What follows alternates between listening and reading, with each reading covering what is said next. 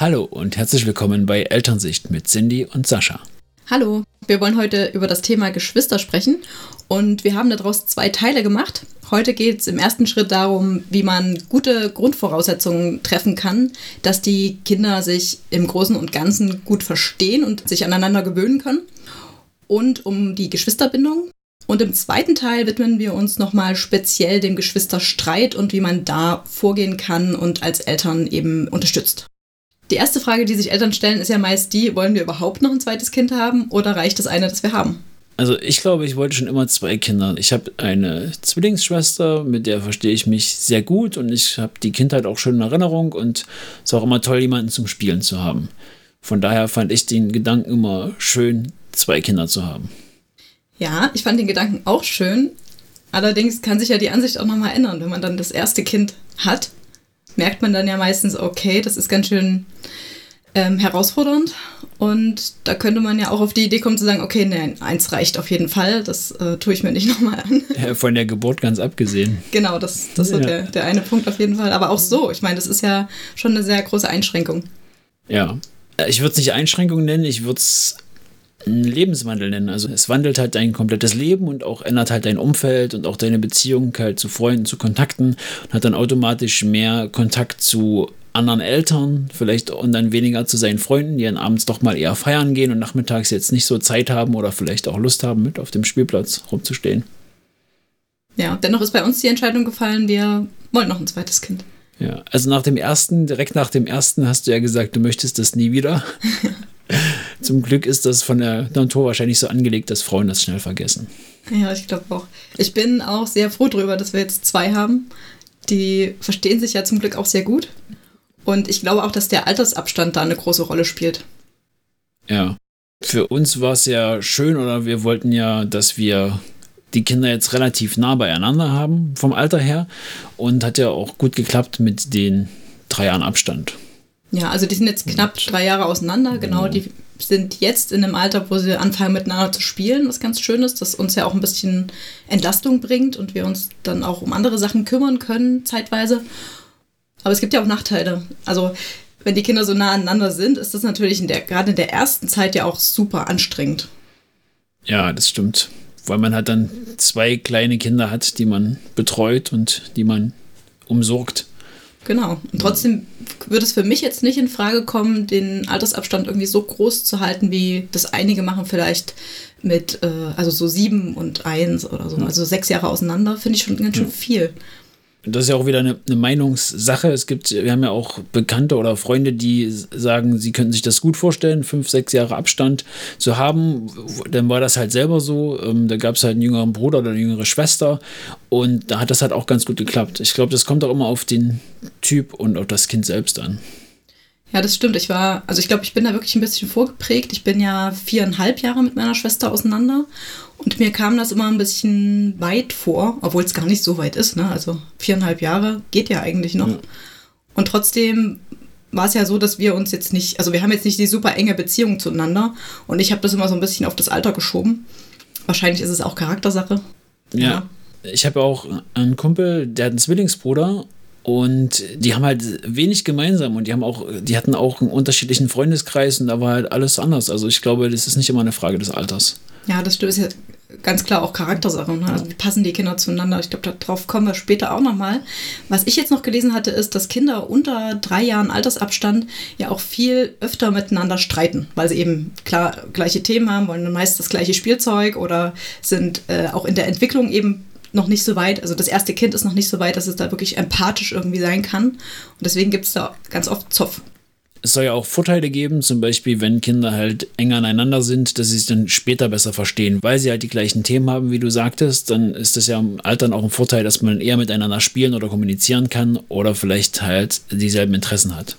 Ja, ich habe das Gefühl, dass es selbst bei unseren Kindern jetzt schon so ein bisschen so ist. Vielleicht ist es auch total subjektiv, aber die sind gerade so eng aneinander, also die Große sagt, sie will den Kleinen heiraten und oh, ich finde das so süß. Das sind die schönen Momente. Ja. Du verschweigst gerade die, wenn die ganze Zeit geschrien wird, weil der eine dem anderen was wegnimmt. Ich merke mir nur die schönen Momente. Ja, das, das ist gut, ja. Also es, ich glaube, es hält sich die Waage, so positiv wie negativ. Ja, das stimmt. Sie malen beide gern und wenn sie was möchte, oder wenn sie was machen möchte, dann möchte er das auch. Also wenn sie sagt, ich möchte das und das essen, dann möchte er das auf einmal auch, obwohl er es vorher nicht wollte. Er nimmt sie schon als Vorbild, was sie manchmal ein bisschen stört. Und er sagt, ja, macht mir alles nach. Und wir versuchen dann immer zu erklären, dass er sie halt bewundert und sie das Vorbild ist in dem Sinne. Ja. Ich glaube aber, dass es bei größer, größeren Kindern auch so wäre. Also wenn sie jetzt schon sieben wäre, dann wäre es wahrscheinlich auch so, dass er ähm, sie als Vorbild nimmt und ähm, ihr viele Sachen nachmacht. Also ich überlege manchmal, also wäre es vielleicht doch besser gewesen, wenn sie jetzt noch Einzelkind wäre, weil man sich dann viel intensiver mit ihr beschäftigen könnte. Also auch was die Förderung so betrifft. Ne? Also man hat dann meist nicht so viel Zeit, dann mit ihr wirklich mal ausgiebig zu puzzeln oder so. Das finde ich ein bisschen schade. Finde ich jetzt nicht so, weil ich denke schon, dass wir uns die Zeit nehmen und da auch genug Zeit investieren können, zum Glück. Zum Beispiel, sie puzzelt ja gerade wirklich gern und das kann sie jetzt jeden Abend, wenn wir ins Bett gehen, wenn ich sie ins Bett bringe, macht sie mitunter so zwei bis drei kleine Puzzle und freut sich total, weil wir halt einfach die Zeit haben. Ja. Ja, es ist halt Einstellungssache auch, ne? Und ich finde auch ganz wichtig zu beachten, gerade wenn man jetzt plant, also planen ist ja auch immer schwierig. Bei uns hat es ganz gut hingehauen, so wie es jetzt ist, und wir sind auch ganz froh drüber, dass das größere Kind auch schon so weit ist, dass es sich ein, ein, Stück weit abgenabelt hat und nicht mehr so an der Mama dran klebt oder an dem Papa dran klebt, dass es das eben auch aushalten kann, dass da ein kleines Kind kommt jetzt wieder. Also dass es da schon so weit ist. Verstehst du, was ich meine?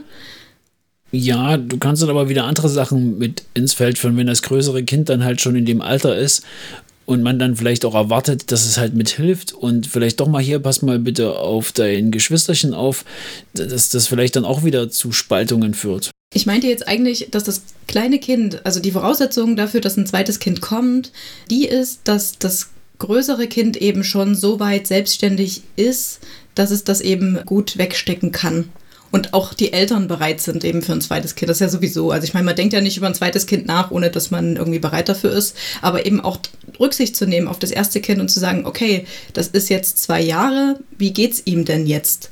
Also ich denke, das ist keine Frage des Alters, sondern eine Frage des Typs. Ich kenne auch fünf- oder sechsjährige, die, glaube ich, noch sehr viel Aufmerksamkeit von ihren Eltern brauchen und wo ein Geschwisterkind wahrscheinlich die gleiche Auswirkung hätte, wie wenn das mit drei Jahren gekommen wäre dann. Hm, ja. Ich glaube trotzdem, dass es eben in den kleineren Jahren nochmal schwieriger ist. Oder gerade, wenn man jetzt ans Stillen denkt zum Beispiel. Ne? Wenn das große Kind sogar noch gestillt wird und man denkt dann schon über das zweite nach. Klar, es gibt Tandem-Stillen, aber also erstens ist es Stress für die Eltern und zweitens weiß ich nicht, wie das dann beim großen Kind ankommt, wenn man oder wenn es dann so viel doch abgeben muss. Was ich, ist denn Tandem-Stillen? Tandem-Stillen? Stillen? Das ist, wenn du zwei Kinder hast, die gestillt werden. Linke Brust, rechte Brust. Nein, nicht, also nicht wie bei ja. Zwillingen, eins hängt da, eins hängt da, aber du hast trotzdem ähm, deine alle drei Stunden Babystillzeit mhm. und zwischendurch kommt halt das Große auch nochmal vorm Schlafen gehen und möchte auch nochmal nuckeln oder so. Ach, so was gibt's ja. Okay. Also kommt für mich nicht in Frage, aber für einige total. Ich finde es einfach wichtig, dass das Kind eben auch mit im Vordergrund steht und da auch ein bisschen drauf geguckt wird. Ja. ja. Es ist ja immer schwer für ein Kind, wenn da ein zweites dazukommt. Ja, das stimmt, wobei es halt auch schön ist. Also wir haben das ja schon so vermittelt, so das kleines Geschwisterchen und es wächst in Mamas Bauch und wir waren dann jeden Tag im Krankenhaus. Sie wurde dann als Mittagskind abgeholt und noch ein bisschen mehr Zeit mit dem Papa gehabt. Und ich finde es, also ich finde das vor, im Vorfeld und so das Eingeleite war gut. Also klar, läuft jetzt nicht immer alles glatt und manchmal möchte sie halt dann auch, dass er nicht dabei ist. Und das fangen wir aber auch ganz gut ab. Also dann äh, trennen wir uns dann halt und dann gibt es halt Exklusivzeit mit Mama oder mit Papa oder auch bei Oma oder Opa. Also wir schauen ja schon drauf, dass wir das dann schon alles möglich machen. Ja, unser Kleiner ist ja jetzt auch schon fast zwei Jahre alt. Die sogenannte Entthronungsphase wird ja in der Fachliteratur so genannt oder auch nachgeburtliche Geschwisterkrise, wie auch immer. Die ist ja eher in dem ersten Jahr bis so anderthalb Jahre, würde ich sagen. Und da ist es ja wirklich so die kritische Zeit, wo das Kind eben sich so stark umgewöhnen muss und äh, mal schauen muss, wie findet man da einen Platz irgendwie. Ne? Also es ist ja auch vergleichbar mit Liebeskummer. Also das Kind war ganz alleine mit Mama und Papa und dann kommt auf einmal jemand und der braucht so viel Aufmerksamkeit und das ist ja ganz schwer für das Kind. Und da ist eben auch eine gute Vorbereitung wichtig. Mhm. Also hast ja eben schon gesagt, was wir so machen. Man könnte ja auch mit Büchern arbeiten, haben wir auch. Ja. Mit so Babybüchern. Genau, wo, dann, wo man immer gesehen hat, jetzt ist das Baby so groß wie eine Melone oder so. Also ich glaube, war eher eine Erbse. Ja, gibt es ja verschiedene Größen, verschiedene Früchte, verschiedene Ja, Größen. ja. Ja, oder auch, ähm, wenn man jetzt plant, ein Babyzimmer einzurichten, dass man das große Kind dann ein bisschen mit involviert auch. Also das kann man auch schon bei Kleinen machen, finde ich. Ja. Dass die damit helfen und sehen, es verändert sich was. Und auch, ja, die Mama verändert sich. Und da schon so ein bisschen zu erklären, ich glaube, das kann man schon relativ früh auch machen. Ob sie es dann so absehen können, das glaube ich nicht. Aber trotzdem ist es wichtig. Ich fand ganz lustig, dass wir holen ja immer mal wieder altersgerechtes Spielzeug vom Dachboden und die Große spielt halt mit dem Babyspielzeug noch genauso gern wie der Kleine dann. Und das ist halt schon ganz cool, dass die dann zusammen halt an irgendeinem Babybuch ähm, sitzen und das halt anschauen. Oder sie liest jetzt öfter schon vor. Also sie kennt ja die Texte von einigen Sachen auswendig, setzt sich dann hin und liest das halt vor. Das finde ich immer sehr cool. Aber das ist wiederum der Vorteil, wenn man jetzt ein bisschen größer ist schon. Ne? Also Ja. wenn das jetzt nur ein Jahr auseinander ist, das, der Abstand, dann geht das natürlich nicht. Also ein Jahr ist auch ganz schön hart. Ne? Es gibt ja auch so eine empfohlene Erholungsphase für Frauen, dachte ich.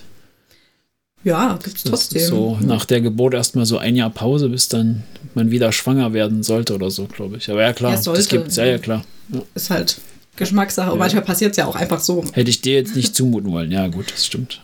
Ja, da also man, da gibt es ja Möglichkeiten. um Meine. Traumvorstellung wäre das nicht. Ich bin schon froh, dass es so gut klappt und dass sie doch. Also ich finde, drei Jahre sind eigentlich echt ein cooler Abstand und bin da wirklich froh drüber. Ja, um nochmal auf diese Zeit nach der Geburt einzugehen. Also es ist wirklich eine ganz wichtige Sache, da auch zu verstehen, was da passiert mit diesem ersten Kind. Ne? Also dass es dem wirklich, also zumindest den meisten Kindern in der ersten Zeit gar nicht so gut geht. Und die drücken das ja in verschiedenen Formen auch aus. Bei unserer Tochter war es ja so, die wollte dann nochmal so ein bisschen Kleinkind sein. Ne? Es will sie ja heute noch manchmal. Also sie findet es ja immer noch toll, irgendwie auf dem Wickeltisch fertig gemacht zu werden und sie möchte nach wie vor gern angezogen, ausgezogen werden, Hilfe beim Zähneputzen etc. Wobei sich das jetzt schon ein bisschen ändert. Manchmal geht man da auch hin, selbstverständlich, will irgendwie den Pulli ausziehen und dann sagt sie schon, nein Papa, ich mache das selbst. Oder ist ganz stolz an einem Samstag, wenn sie dann noch länger schlafen wollte und wir sagen, okay, sagt dann Bescheid und dann kommt es schon fertig angezogen runter und sagt, ich habe mich ganz allein fertig gemacht. Ja, das schwankt immer so ein bisschen Genau. zwischen, ich mache das selber und ich bin ja groß und äh, diesem, oh, jetzt möchte ich aber auch mal bekümmert werden, jetzt möchte ich auch mal das. Genau. Und sie hatte ja auch Phasen, da wollte sie auch einen Nuki haben zum Beispiel. Wobei ich einen Nuki bei ihr in dem Alter jetzt nicht unterstützt hätte, weil es halt auch schädlich für die Zähne sein kann. Aber ist ja zum Glück nicht dazu gekommen. Nee, es war ja nur eine kurze Bemerkung. Ich hätte es okay gefunden, für eine kurze Zeit auch. Ich glaube, es geht halt wirklich eigentlich nur darum, äh, das Gleiche zu bekommen wie das Geschwisterchen und zu merken, ich bin auch noch da. Das stimmt. Gut, jetzt haben wir schon diese Aufmerksamkeit. Das ist ja noch okay, also damit kann man ja gut umgehen, denke ich. Was jetzt ein größeres Problem wäre, wäre zum Beispiel, wenn das Kind dann aggressiv wird gegenüber dem Geschwisterkind, wo dann der Große oder die Große halt dann das kleine Geschwisterchen dann zum Beispiel haut oder kneift oder irgendwas ist. Ja, das kommt auch relativ oft vor. Also, dass sich die Eifersucht dann dadurch ausdrückt, dass das Kind ag- aggressiv wird. Ja, was kann man da tun? Das ist halt schwierig, ne? Gewaltfrei kommunizieren. Ja, naja, auf jeden Fall die Gefühle wiedergeben, natürlich. Und das Kind davon abhalten, ist ja auch klar, dass, es, dass da keiner verletzt wird. Es sind halt Gefühle und die dürfen auch sein. Das Das, sollte ja- man auf jeden Fall vermitteln. Und das ist ja auch nur der Wunsch nach Aufmerksamkeit. Wenn man das weiß, kann man ja ein bisschen gegensteuern und dann halt auch entsprechend versuchen, mehr Aufmerksamkeit zu geben oder das besser zu teilen. Ja, es tut halt auch echt weh, ne? Also dieses Kind, was an erster Stelle stand, das ist jetzt, es fühlt sich total alleingelassen wahrscheinlich und äh, hat da echt, echt Liebeskummer und es tut ihm einfach weh. Und da sucht es einfach eine Form, sich auszudrücken. Und das können halt diese verschiedenen Formen sein. Einmal eben diese Zurückentwicklung, das Hauen oder Nörgeln oder ja, auch ähm, sich zurückziehen gibt es ja auch. Die Kinder, die dann ganz still werden. Und da muss man ja auch hingucken und schauen, dass es denen gut geht. Stimmt, ja. Die sollte man auch nicht vergessen. Bei aggressiven Kindern ist es halt immer schwierig. Da muss man eben dabei bleiben und aufpassen und spiegeln und spiegeln und reden. Da lachst du. Ja, spiegeln und spiegeln. Weißt du, was Spiegeln ist? Ja, die Gefühle halt wiedergeben und halt zeigen, hier fühlst du. Also das halt erklären und das halt ähm, benennen, dass die Kinder halt dann auch wissen, was ist das, was ich gerade empfinde. Wie kann ich das vielleicht das nächste Mal mit Worten zum Ausdruck bringen, anstatt zu hauen? Genau. Und ja, auch Alternativen aufzeigen, in dem Fall auch ganz wichtig. Eben ins Kissen schlagen, aufstampfen, wie auch immer. Papa das ist aber hauen. alles Impuls, ne? Also es ist so, das sind einfach Impulse. Die sehen das Baby und dann passiert das einfach. Und die können das ja auch nicht, nicht so bewusst steuern wie, oh, jetzt gehe ich aber mal hin und jetzt Ja, jetzt kneife ich den mal einfach. Genau, es ist ja in der Regel nicht gezielt. Genau, das muss man eben auch verstehen, ehe man da wütend wird und da auf das Kind einschimpft, dann macht es eben nicht besser. Das wird dann in der Regel einfach nur noch schlimmer. Ja, und egal, ob man es Spiegeln nennt oder aktives Zuhören oder, oder ja, paraphrasieren, würde der Rosenberg sagen. ja, gibt es ja ganz viele verschiedene Bezeichnungen dafür. Oder einfühlen in der gewaltfreien Kommunikation. Mhm. Das ist, glaube ich, das, was du beschrieben hast.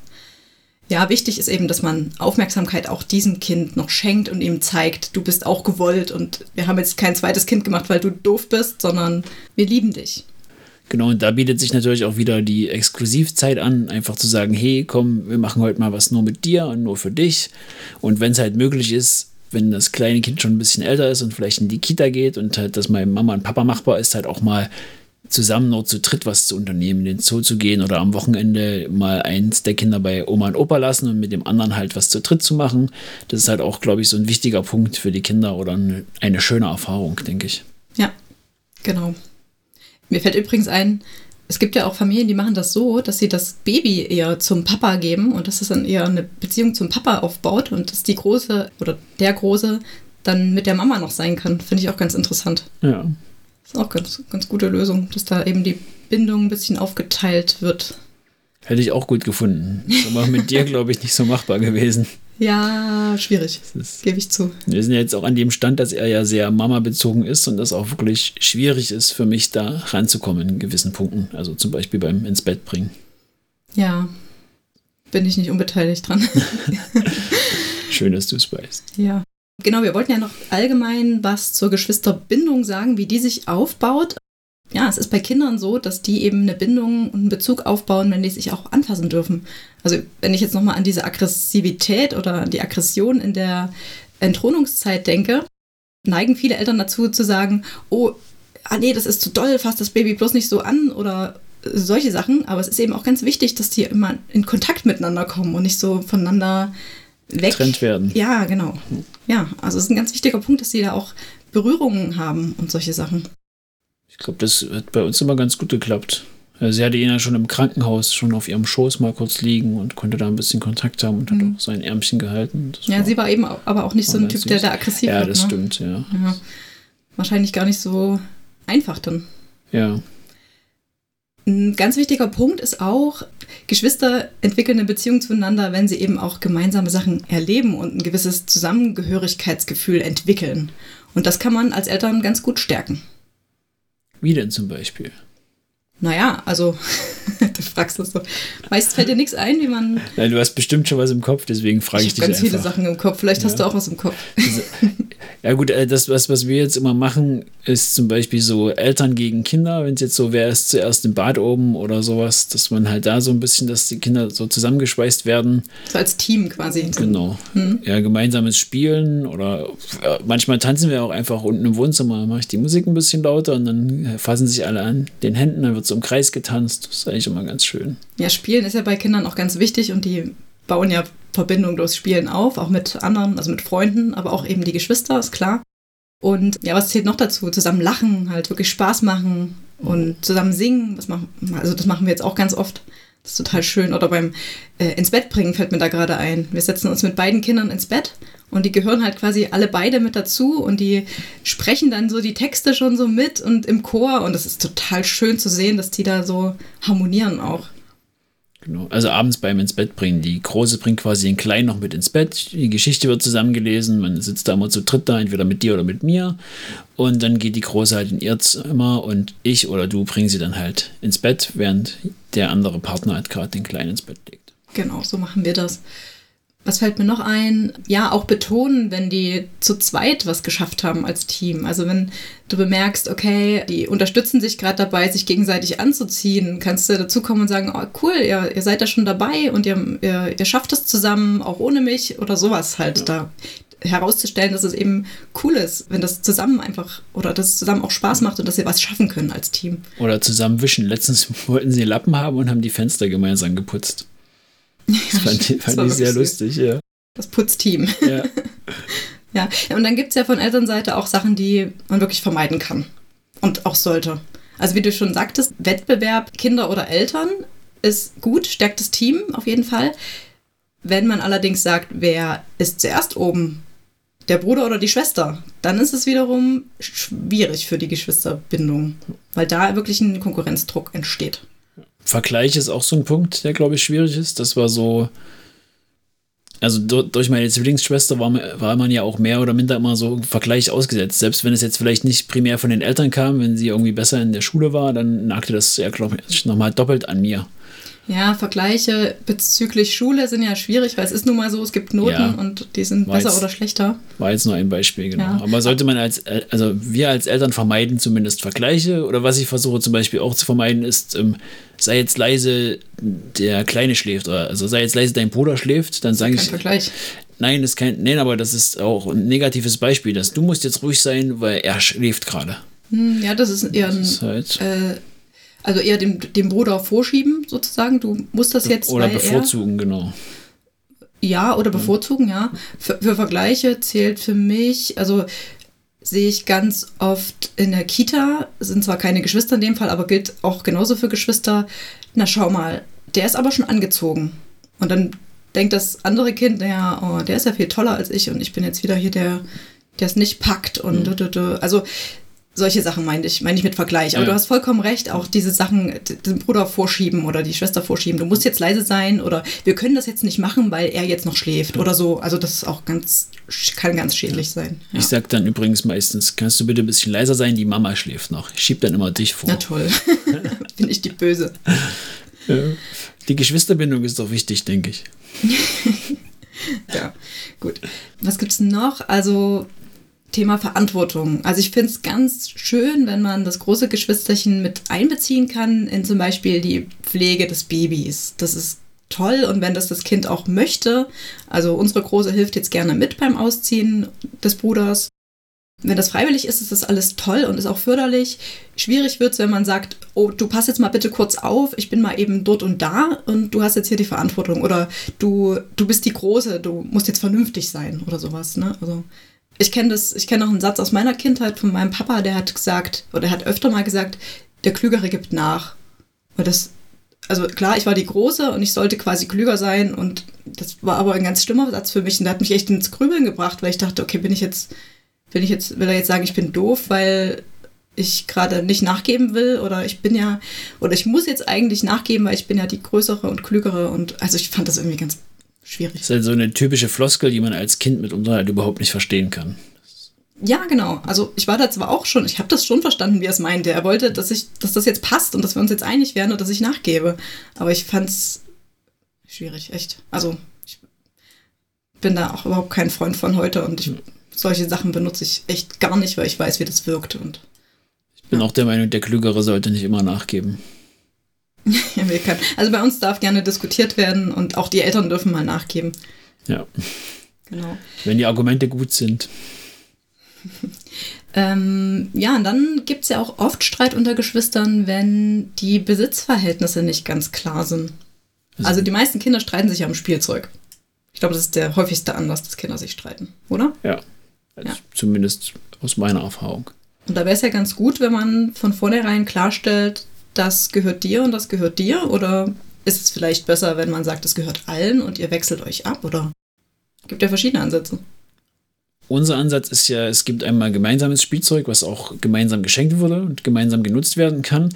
Da haben wir aber die Grundregel, der, der das gerade hat, der spielt damit, solange bis er fertig damit ist und es weglegt. Ja, also es wird keiner gezwungen zu teilen oder abzugeben. Genau, und das ist auch bei na, ich sag mal, vermeintlich gemeinsam Spielzeug. So, wenn es halt irgendwie, also es ist halt klar, dass jetzt irgendwie die Bauklötze, die in seinem Zimmer liegen, eigentlich seine sind. Aber wenn die Große gerade damit spielt, dann ist das auch okay und dann darf sie das und dann suchen wir was anderes. Und das Gleiche gilt natürlich auch, wenn er in ihrem Zimmer irgendwas hat, was sie dann plötzlich möchte, weil er das gerade genommen hat. Das ist ja oft so der Punkt. Ja, genau. Und da gibt es aber ein paar Ausnahmen, zum Beispiel, wenn sie jetzt irgendwie Angst hat, er könnte das kaputt machen, beschädigen oder ähm, Ansabbern ist oftmals so ein Problem. Er nimmt das dann in den Mund und das, das möchte sie überhaupt nicht. Und da kann man, dann versuchen wir halt immer zu sagen, ja, wir passen auf, dass es draußen bleibt, wir sind direkt daneben, wir gucken die ganze Zeit. Und es gibt aber auch Sachen, die halt dann wirklich nur für eins der Kinder sind und die dann auch die Kinder bekommen. Ja, also so ganz wichtige Sachen. Also gerade wenn man was geschenkt, frisch neu geschenkt bekommen hat, dann ist es klar, wem das gehört und dann darf derjenige auch darüber entscheiden, weil es eben sein Besitz ist. Also ich weiß nicht, ob wir da immer schon so klare Regeln haben oder ob das für die Kinder teilweise noch verwirrend ist. Wichtig ist auf jeden Fall, dass sie das auch verstehen, wann was gilt auch. Ne? Also wenn das irgendwie nicht klar ist, dann gibt es immer wieder Streit. Das ist ja logisch. Also da ja, Vereinbarungen zu treffen, kann auf jeden Fall hilfreich sein. Ja, das stimmt. Ja, du hast schon von Bevorzugung gesprochen. Ist ja, glaube ich, ein klares Thema. Wenn man merkt, dass der andere immer bevorzugt wird, dann fühlt man sich zurückgestellt und entwickelt ja auch irgendwie ein schlechtes Gefühl dem anderen gegenüber. Ja, definitiv. Ja. Äh, und da ähm, habe ich eine interessante Sache auch nochmal im Geschwisterbuch vom gewünschtesten Wunschkind gelesen. Da ging es darum, dass die Bevorzugung ja auch nicht immer bewusst abläuft. Und zwar, ähm, also du guckst mich jetzt so an wie, was will sie denn jetzt? ist ja neu, ne? Ja. Ja.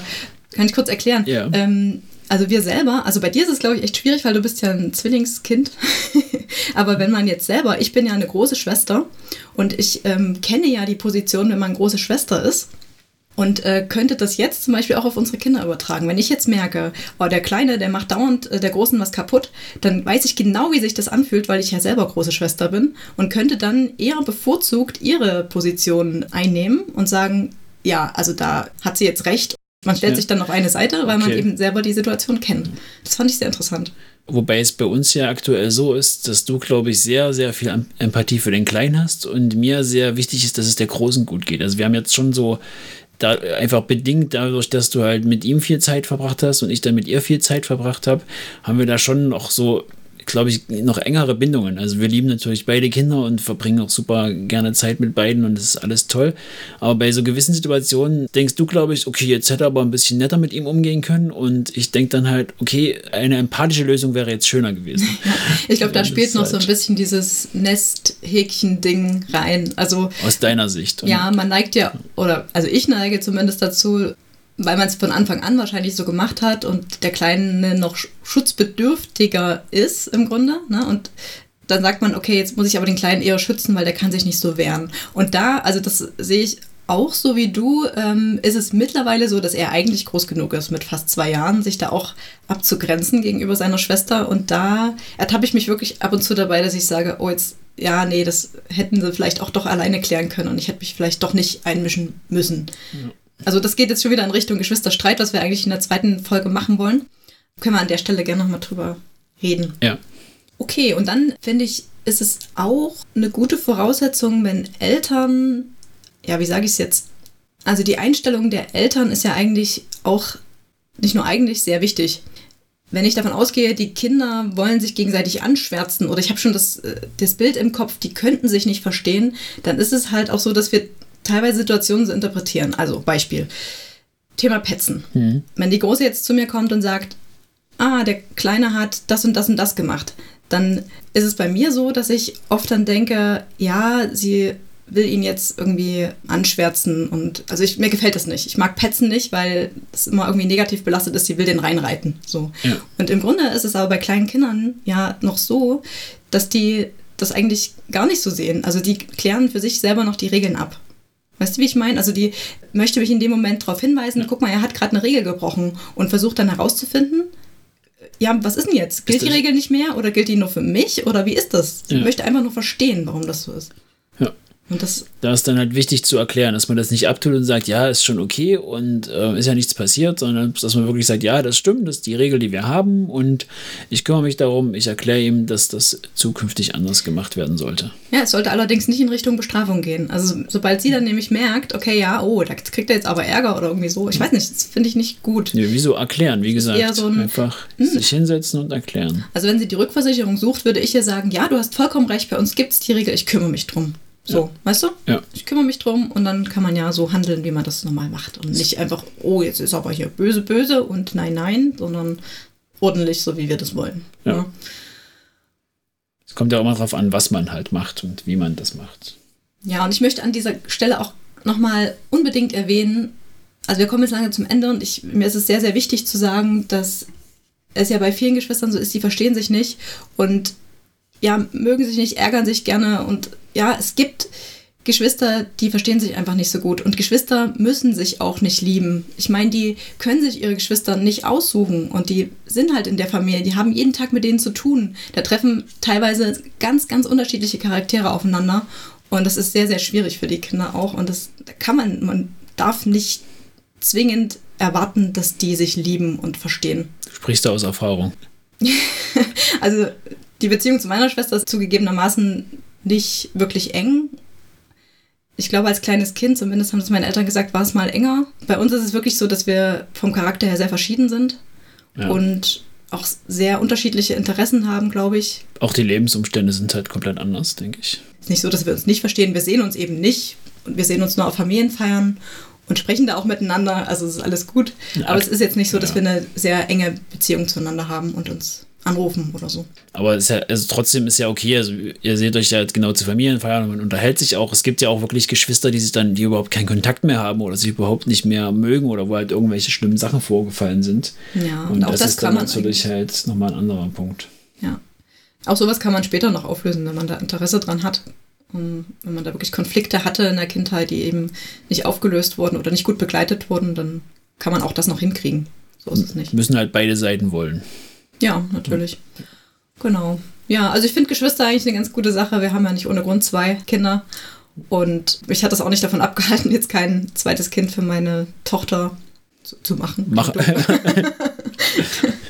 du hast es schon gemacht, ist okay. Also die, die meiste Arbeit lag bei dir, machen wir uns nichts vor. Ja, also ich finde es halt schön, es ist sehr schön, wie sie miteinander spielen. Und bei uns klappt zum Glück alles sehr gut. Und ich finde es auch wichtig, dass sie hier ähm, ihre sozialen Kompetenzen erproben können und nicht erst da draußen in der Welt, im Kindergarten, in der bösen Welt, sondern eben hier schon äh, austesten können, was da geht, wie andere reagieren. Und ich denke schon, dass es förderlich ist für Kinder. Ja. Ich denke, ich finde es auch so schön. Also auch sei das jetzt Spielplatz oder Urlaub etc., ist halt irgendwie immer schön, wenn da einfach noch jemand anders da ist, der so in einem ähnlichen Alter ist, wo man halt einfach einen anderen Bezug hat. Und das ist, glaube ich, bei einem Einzelkind dann immer noch mal ein anderes Thema. Also zumindest in meinem Kopf. Ich bin ja keins. Ich auch nicht. Ich kann leider auch nicht drüber reden über die Seite. Das genau. ist halt schwer. Vielleicht haben wir Einzelkinder, die das anders sehen und sagen, das ist viel toller und Geschwister sind schwierig. Ja. Genau. Also in der nächsten Folge sprechen wir über Geschwisterstreit und wie man da begleiten kann. Und wir hören uns dann da und wir wünschen uns, wenn euch unser Podcast gefällt, dass ihr uns gerne abonniert bei Apple Podcasts und uns eine Bewertung da lasst. Natürlich auch gerne bei Google Podcasts oder Spotify oder wo immer es auch Podcasts gibt. Bis dahin. Tschüss. Tschüss.